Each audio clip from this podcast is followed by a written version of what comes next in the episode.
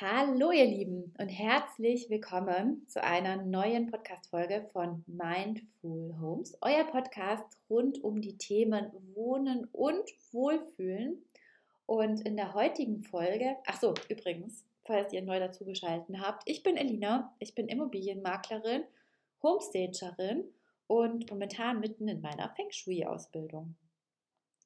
Und in dieser Folge geht es um mich richtig gehört. In der letzten Folge habe ich euch ja schon berichtet, da ging es ja um das ewige Streben nach mehr. Und ich habe ja einen, einen Part in meinem Leben erwähnt, wo ich dachte, okay, das sprengt sonst die Folge. Ich mache lieber eine separate Folge darüber, weil es ein ganz, ganz wichtiges Thema ist.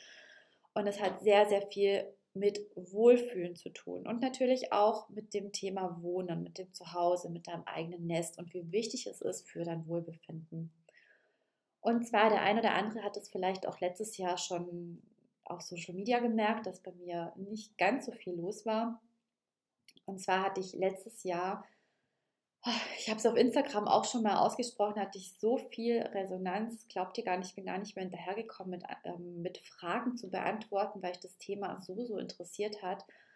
Und ich konnte bis jetzt aber noch nie im Podcast oder irgendwie so mega frei drüber reden und es fällt mir immer noch schwer, darüber zu reden.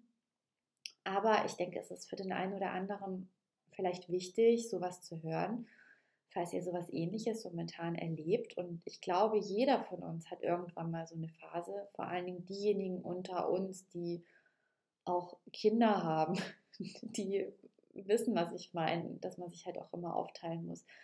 Auf jeden Fall will ich nicht lang drum reden, sondern euch einfach mal mitnehmen, wie es bei mir war.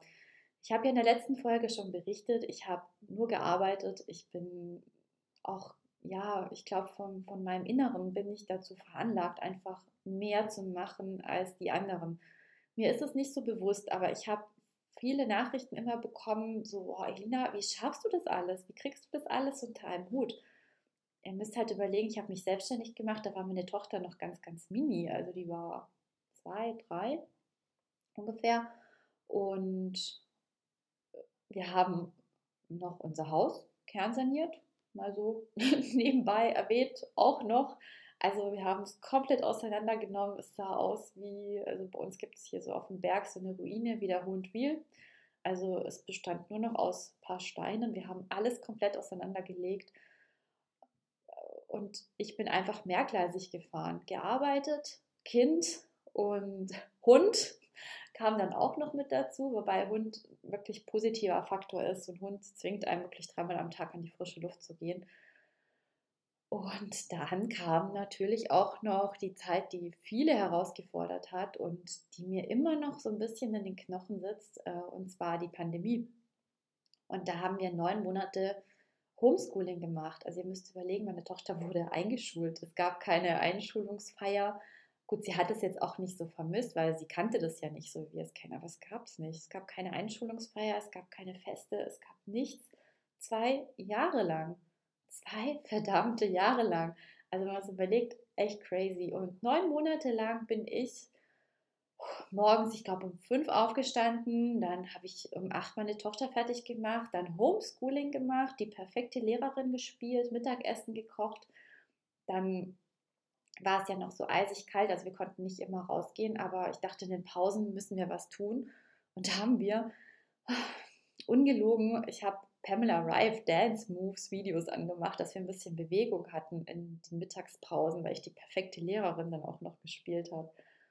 Und dann war ich irgendwann gegen Mittag K.O. und ich musste aber noch weiterarbeiten. Ich habe dann abends mit meinen Kunden wir konnten ja nicht wirklich Besichtigungen machen, also haben wir Videobesichtigungen gemacht. Ich bin zu den Besichtigungen alleine, habe meine Kunden per Handy mitgenommen, habe abends Kaufvertragsbesprechung gemacht, war am Telefon bei Notarterminen zugeschalten und nebenbei habe ich halt noch ein bisschen unterrichtet, neun Monate, meine eigene Tochter, wo ich ja keine Lehrerin bin. Also es waren schon crazy Zeiten. Und ich glaube, das hat mich einfach noch mehr so ein bisschen nicht getriggert, aber herausgefordert, so dass es dann in mir eingefahren war, wo Corona dann vorbei war.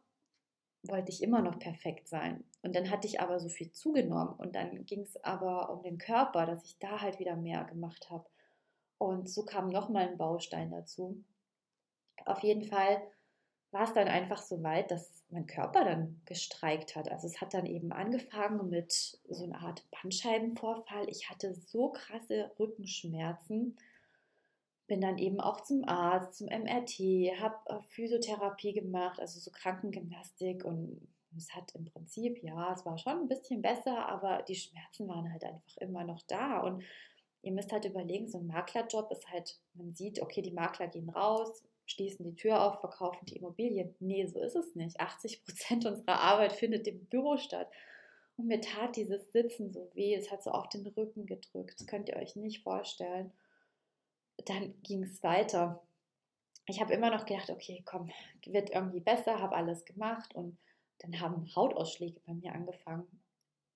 Ihr könnt euch das nicht vorstellen. Ich hatte Hautausschläge an den Fußsohlen, an den Handflächen, an den Oberschenkeln. Ich sah aus wie ein Streuselkuchen. Und ich habe natürlich gedacht, hey, das ist bestimmt, das haben wir Waschmittel gewechselt oder Weichspüler und habe dann auf Bio umgestellt. Das ist weil die Ausschläge kommen ja von da. Und ich konnte dann wirklich nicht mehr zur Besichtigung gehen. Ich habe meine Schuhe nicht mehr angekriegt, weil diese Ausschläge an den Fußsohlen da waren. Und ich bin dann auch zum Arzt, habe Blutanalyse gemacht, Bluttest und so weiter. Und man hat halt einfach nichts gefunden. Also es war schon richtig verrückt. Und das kam alles zum einen. Also wirklich die, die Hautausschläge. Dann mein Körper hat halt einfach gestreikt. Ich hatte wirklich Kopfschmerzen. Ich hatte so einen Herzdruck. Da dachte ich, oh mein Gott, was ist denn jetzt los? Und falls ihr meinen Podcast angehört habt, ich hatte das ja 2013 ja schon mal, da habe ich ja beim Deichmann gearbeitet. Da hatte ich ja so eine Art Panikattacke, wo man halt wirklich denkt, man stirbt. Man stirbt nicht, aber es fühlt sich so an. Also richtig verrückt. Und dann hatte ich immer wieder, wenn ich im Büro saß oder bei Terminen war, also ihr müsst euch überlegen, ich saß beim Kunden, ich hatte tierische Schmerzen am Rücken. Ich hatte diese Ausschläge. Zum Glück hatte ich die nicht im Gesicht, aber ich hatte die an den Händen. Wenn einer das, also meine Kunden haben teilweise schon so drauf geguckt und dann war mir das halt sehr, sehr unangenehm. Und es hat halt auch gejuckt bis zum geht nicht mehr. Also ich konnte auch keine so engen Hosen mehr anziehen, weil das überall gejuckt hat. Und dann hat eben dieses Herzpochen auch noch angefangen, wo ich dachte, hey, ich fliege jetzt gleich um. Und ich habe die Termine trotzdem durchgezogen einigermaßen, also ich, meine Kunden sagen im Nachhinein, sie haben nichts gemerkt, nur ähm, ja, dass ich vielleicht ein bisschen krank wäre oder so ein bisschen erkältet oder keine Ahnung was, aber das hatte ich nicht. Ich bin dann nach Hause gekommen nach den Terminen und lag einfach nur da. Ich lag, ich weiß nicht wie lange, ich kann es euch gar nicht sagen, aber ich lag Ewigkeiten auf dem Boden und habe an die Decke gestarrt. Ich war einfach leer. Ich war innerlich so, so ausgelaugt. Es hat einfach alles so keinen keinen Sinn mehr gemacht.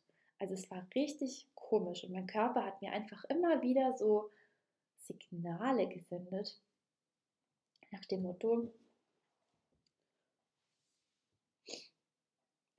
oh Gott, Edina, mach langsam, mach langsam, sonst, ja, wer weiß. Und ich habe in dem Moment Oh Leute, es ist echt schwierig für mich drüber zu sprechen. Aber ich hätte mir das damals tatsächlich letztes Jahr gewünscht, wenn irgendeiner offener und ehrlicher darüber gesprochen hätte, dass ich einfach jemanden gehabt hätte, um ja, mich zu identifizieren. Weil für viele ist es halt einfach so, so ein Tabuthema. Wisst ihr, was ich meine? Es ist alles sehr, sehr oberflächlich, wie in meiner letzten Folge, das ewige Streben nach mehr. Und es ist halt wirklich tatsächlich immer noch so bei uns in der Gesellschaft, dass wenn man gebrochenes Bein hat oder sonstiges, ah ja, dann gehst du halt zum Arzt. Hast du Krebs, machst du halt eine Chemotherapie. Aber bist du überfordert oder geht es dir nicht gut, dann, ah ja, stell dich nicht so an. Hat doch jeder mal, oder? Kennt ihr das? Und also mir war es halt einfach echt too much. Und ich habe gemerkt an dem Punkt, ich muss irgendwie was ändern. Es geht so einfach nicht weiter. Ja, so. jetzt ist es ausgesprochen. Jetzt ist ja meine Geschichte. Und ich finde es halt so, so wichtig, halt auch in, in Austausch zu gehen oder halt auch von anderen zu hören, mitzubekommen, wie die halt einfach damit umgehen.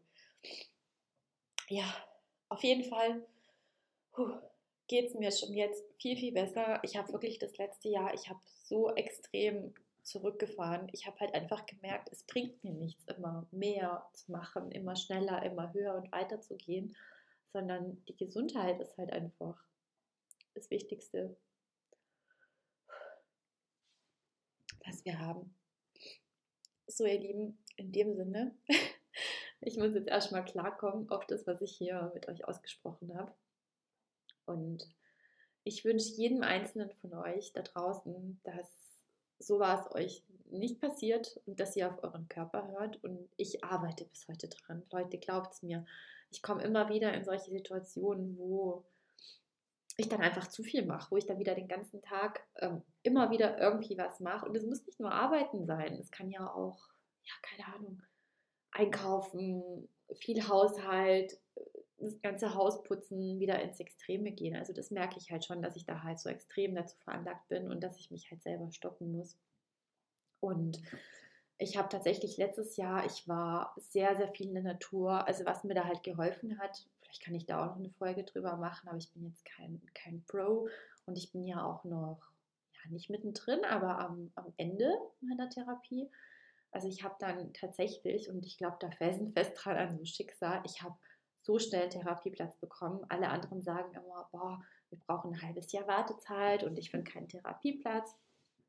Also ich habe dann eine Online-Therapie gemacht. Also zum Glück habe ich einen super, ja, super Berater bei der Krankenkasse. Die haben mich dann auf die Idee gebracht, haben mich dahingehend beraten und ich habe dann jede Woche eine Online-Therapiesitzung gehabt, die mich halt, ja, weit gebracht hat, also wirklich weit gebracht hat. Wir haben so viel aufgeholt, also wir sind so in die Tiefe gegangen in der Therapie, also von klein auf jedes Thema durchlebt, innere Kindarbeit und ja, also sehr, sehr viel aufgearbeitet, was natürlich auch sehr viel Arbeit war, sehr anstrengend und oh, so an meinen Nerven und meiner Psyche gezerrt hat, das glaubt ihr gar nicht. Aber ich finde, es ist halt so wichtig, am Kern dran zu arbeiten. Natürlich hätte ich auch Medikamente nehmen können. Also es gibt ja viele, die schmeißen sich da Antidepressiva rein oder sonstiges.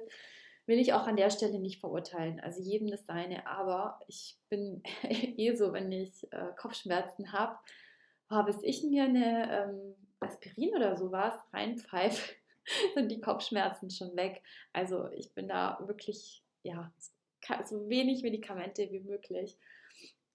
Und deswegen war das für mich gleich No-Go. Ich habe gesagt, ich will es ohne machen, auch wenn der Weg länger und schmerzhafter und so weiter ist. Aber ich will das normal auf natürlichen Wege machen.